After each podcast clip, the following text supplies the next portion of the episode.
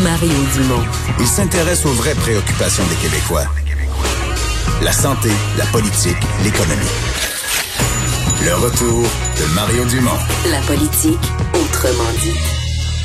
Alors, on va tout de suite rejoindre Emmanuel Latraverse. Bonjour, Emmanuel.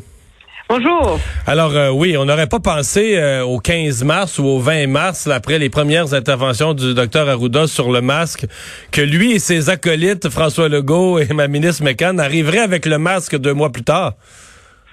Non, et c'est un message assez fort là, que M. Legault a voulu euh, envoyer aujourd'hui en se présentant avec un masque artisanal qu'il a reçu de quelqu'un, etc. Donc, et il l'a assez très bien expliquer hein, en disant je sais que c'est pas naturel, c'est pas dans nos habitudes, mais euh, il faut le faire. Euh, mais le gouvernement va pas jusqu'à le rendre obligatoire. Et c'est là qu'il y a quelque chose d'un peu euh, équivoque dans le message du, du gouvernement, c'est que même en, en expliquant aux gens qu'il faut porter le masque, on sent à quel point c'est contre nature, même la voix de dans la voix de M. Legault. Là. Alors, c'est un changement assez radical dans nos dans nos habitudes.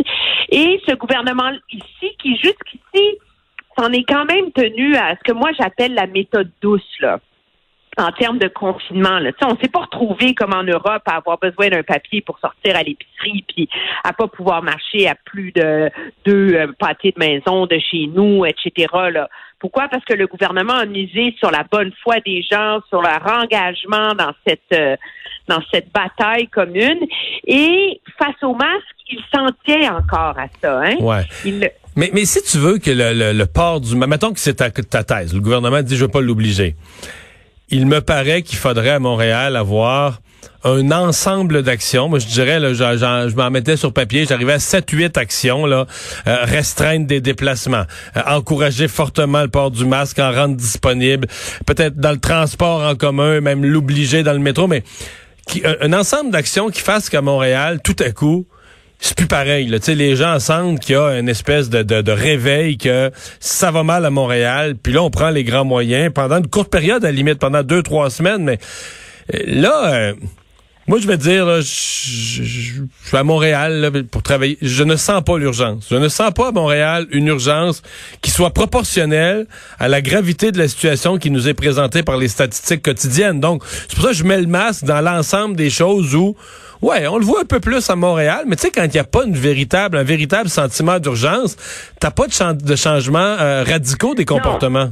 Et c'est le et c'est le problème, je pense, dans la dans la bataille dans laquelle on est engagé euh, à Montréal, c'est qu'on est encore, en tout cas, on a, je suis d'accord avec toi qu'on a l'impression d'être encore encore dans le, mais on met en place des plans. Tu vois, j'écoutais euh, euh, le point de presse de la directrice de la santé publique à Montréal qui dit bon, on est rendu à 1900 tests par jour, on veut se rendre à 3000 on va continuer à faire des stratégies de sensibilisation auprès des gens pour qu'ils se déplacent. On a nos unités mobiles.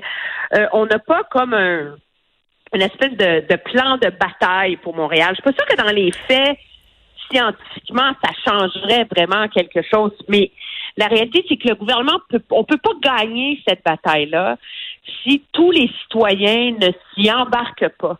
Euh, et on n'a pas, il n'y a pas comme un effort pour remobiliser les Montréalais en ce moment dans la bataille comme euh, comme ça à quoi peut-être on serait en droit de s'attendre. On est plus dans le lâchez pas plutôt que dans le il faut redoubler d'efforts.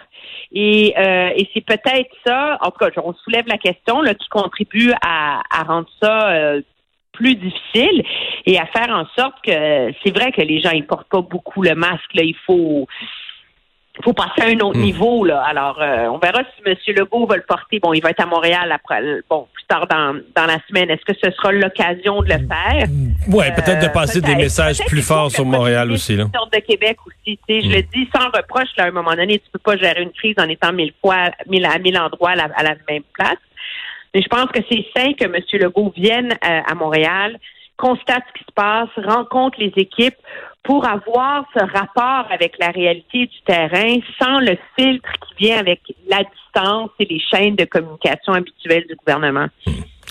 Bon, Emmanuel, on a eu droit quand même à un moment d'émotion à la toute dernière minute de cette conférence de presse quotidienne, alors que le, le docteur Arruda a répondu à une question sur euh, son sur, sa participation à un rap euh, euh, qui devait ramasser des fonds pour le refuge, dont le refuge s'est dissocié. Il a expliqué le malentendu. Oui, puis je pense qu'il l'a fait avec avec énormément d'humilité, de candeur. On sentait qu'il saisissait l'ampleur. Euh, je pense une erreur de jugement. Il faut pas en faire un plat, mais tu sais d'avouer qu'il avait même pas pris la peine d'écouter bien les paroles, tu sais, et de dire ben, tu sais, je, me rends compte que ça blessait des gens, qu'après ça, ça a été réutilisé d'une façon que j'avais pas prévue. Tu sais, c'est comme un petit geste qu'il voulait faire euh, envers quelqu'un qui lui a écrit, qui s'est transformé en en controverse dans laquelle son indépendance a été remise euh, en question. Pourquoi? Parce qu'on disait euh, une chance qu'on a le coup. Lui, il n'est pas supposé donner son appui au gouvernement Legault. Moi, je pense qu'il l'a fait de manière très, très habile.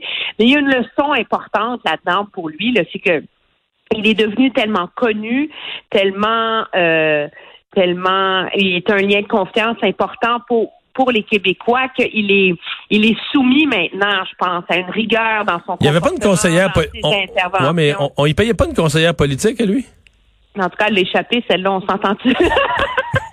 ça de même. Je suis certaine par ailleurs qu'elle a contribué à la rédaction de ses notes pour euh, s'expliquer et qu'elle lui a dit, regarde, là, fais, euh, dis la vérité, raconte ce qui s'est passé, puis finalement, on n'en fera pas, on n'en reparlera plus dans. Non, non, c'est un épisode clos, mais c'est bien fait aujourd'hui. Il y a une leçon. Là. Euh, ouais, il y, a, y, a, une leçon à retenir de tout ça. Un petit mot sur la frontière euh, Canada-États-Unis. Je pense que on se prépare à parler de ça dans les jours à venir. Là. Hein. Beaucoup. C'est une très grosse controverse. Ben, pas, pas une controverse, une très grosse source d'inquiétude. Pourquoi? Parce que, bon, l'accord actuel euh, vient échéance le 21 mai. Le gouvernement, donc, est en train de renégocier quelle va être la version numéro 3 de ça. La vice-première ministre a reconnu elle-même qu'à partir du moment où il y a un déconfinement, que les économies rouvrent, il va y avoir plus de circulation de part et d'autre. Et ça, ça inquiète énormément les gouvernements provinciaux. La, la directrice de la santé publique euh, en Colombie-Britannique a dit que la Colombie-Britannique ne peut absolument pas se permettre d'avoir plus d'Américains qui débarquent et surtout pas des touristes. Monsieur Doug Ford, lui, veut aussi absolument que la frontière demeure fermée. Et là, donc, on est à la recherche de solutions. On n'a pas offert encore du côté de Ottawa quelles vont être les, les mesures mises en place, mais on a très clairement dit, la directrice de la santé publique a dit, écoutez, on ne peut pas prendre le risque de rouvrir la frontière avant qu'on ait nous-mêmes évalué les impacts du déconfinement chez nous.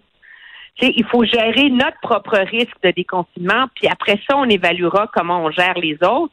Mais avec l'augmentation du commerce entre les deux pays, euh, avec la reprise de l'activité économique, ça va être compliqué. On semble miser sur un plan pour resserrer encore davantage la surveillance des quarantaines. Mais c'est clair que Ottawa travaille sur un plan là-dessus et est à la recherche d'une espèce de hmm. De compromis ou de ou de solution qui va permettre de de sauvegarder les liens économiques, euh. mais sans importer le risque américain chez nous. Ben voilà, on va surveiller ça. Ça va être un des sujets des jours à venir. Merci, Emmanuel. Merci, au revoir.